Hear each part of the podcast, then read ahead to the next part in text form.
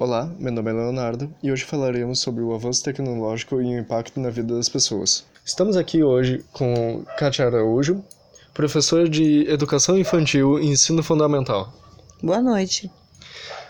Antes de começar o tema, precisamos fazer uma breve introdução sobre o porquê é tão importante isto.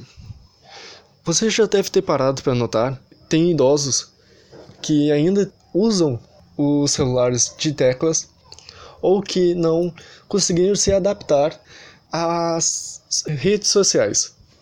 Muitos profissionais também perderam seus empregos para máquinas, mas mesmo assim ganharam a chance de trabalhar como técnicos dessas máquinas. Ainda é uma questão muito não debatida, pois muitas pessoas são apenas descartadas dessas profissões sem pensar como melhorar, como mudar e como reagir. É por isso que é importante saber a fonte de todo esse problema. Se realmente dá para ver nas crianças novas essa mudança drástica de comportamento, uh, se as crianças mudaram a linha de pensamento e se a educação teve alguma mudança as escolas ainda trabalham num modelo muito antigo, oferecem material muito antigo ainda para as crianças. E essa esse conflito entre os estímulos que elas receberam até a idade de chegar na escola e os estímulos que a escola está oferecendo para elas é o que gera muitas vezes o desconforto da criança de estar naquele lugar. Eu estava em um mundo tecnológico, visual, com o áudio, com uma resposta rápida, onde eu tenho acesso à informação momentânea e agora eu sou cobrada em um mundo que não me oferece essa tecnologia e que espera de mim uma resposta a qual eu não estou acostumada a lidar. Antigamente acontecia muito de os jornais ter apenas as informações importantes, apenas os adultos poderiam ler. Hoje em dia muitas crianças podem utilizar os celulares para receber informações, seja útil ou inútil, depende do, do ponto de vista. Com o avanço da tecnologia, começou as TV, e aí teve as crianças tiveram uma igualdade em questão de informações. Não que seja todas as informações importantes, porque muita coisa que passava na TV era apenas diversão. Só que, com o passar dos anos, a mídia digital deu essa liberdade de ter acesso a todos os tipos de informações. Mas sobre isso, esse excesso de informações tem pontos negativos? Tem, ele. Assim como ele tem muitos pontos positivos, porque agora o adulto e a escola não é mais a detentora do conhecimento. A criança tem acesso a esse conhecimento através de um celular, através da internet, num tablet, e, e isso gera uma discussão muito mais rica entre adultos e crianças. E a escola é o lugar onde talvez a criança mais discuta com um adulto sobre essas informações. Muitas vezes os adultos que ela tem em casa estão atarefados, ocupados com outras coisas e não tem o tempo para essa discussão. A escola permite essa discussão e isso é um ponto maravilhoso. Muitas vezes quando tu chega chega com um assunto para trazer para aula, o aluno sabe muito mais do que tu sobre aquele assunto. Isso é sensacional, enriquece o lugar. A grande, o grande ponto negativo que eu acho desse acesso é que não existe um filtro. Muitas vezes a família não possui o filtro sobre essas informações e essas informações são deturpadas, as fake news ou as notícias muito drásticas para a idade das crianças.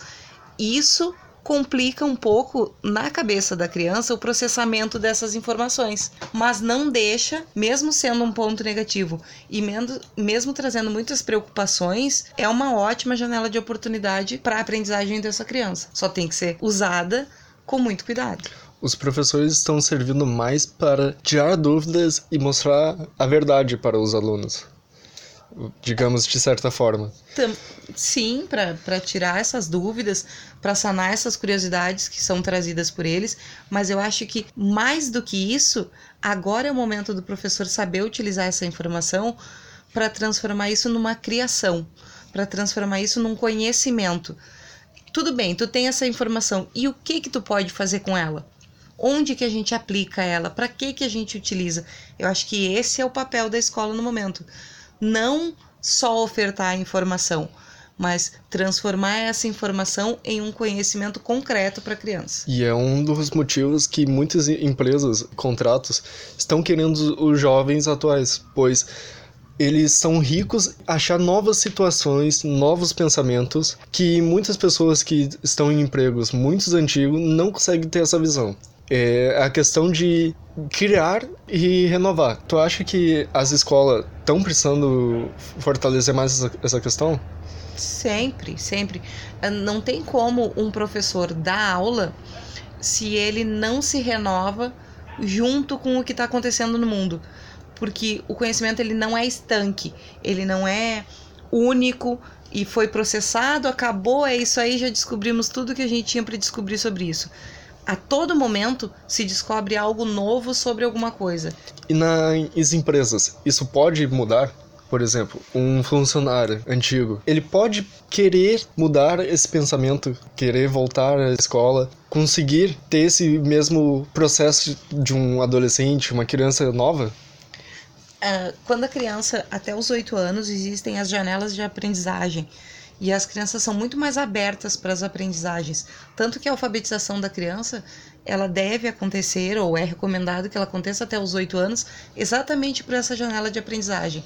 É quando as oportunidades e os neurônios têm muito mais facilidade de se conectarem e de uh, construir esse conhecimento. O que não acontece é acabou, pronto, fechou a janela do conhecimento, agora não se aprende mais nada. A gente aprende, continua aprendendo a vida inteira e o tempo inteiro que se está vivo se está aprendendo alguma coisa, porém com um tempo maior e buscando outras ferramentas, não a mesma que uma criança, mas um profissional que não busca se atualizar e se reformular com as novas tecnologias, seja com até mesmo com a, com a coisa que ele já fazia, ele infelizmente está fadado a falhar. Aquela questão de olhar o seu erro e notar que aquilo dali não está sendo eficiente. Não é questões de uh, a empresa não está dando lucro ou é por conta que as pessoas não estão vindo no restaurante, que o restaurante está indo mal. Não, é a questão do de si mesmo a pessoa tendo atitudes negativas, tendo funções ruins, uh, tem que melhorar a si mesmo tentar renovar e modificar suas atitudes, mesmo que sejam básicas. Assim, sempre o profissional, ele sempre tem uma forma de trabalhar e com o tempo essa forma ele vai vendo qual forma dá certo, qual forma é a melhor para aquilo. Então, alguém que está numa prática há muito tempo já domina essa prática, mas o fato dela dominar essa prática não significa de forma nenhuma que ela não pode melhorar essa prática e até mesmo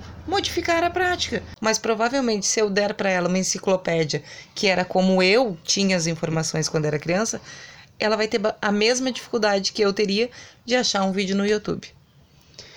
E é por isso que nós despedimos por aqui e agradeço muito por estar escutando. Tenha um bom dia, uma boa noite e tchau.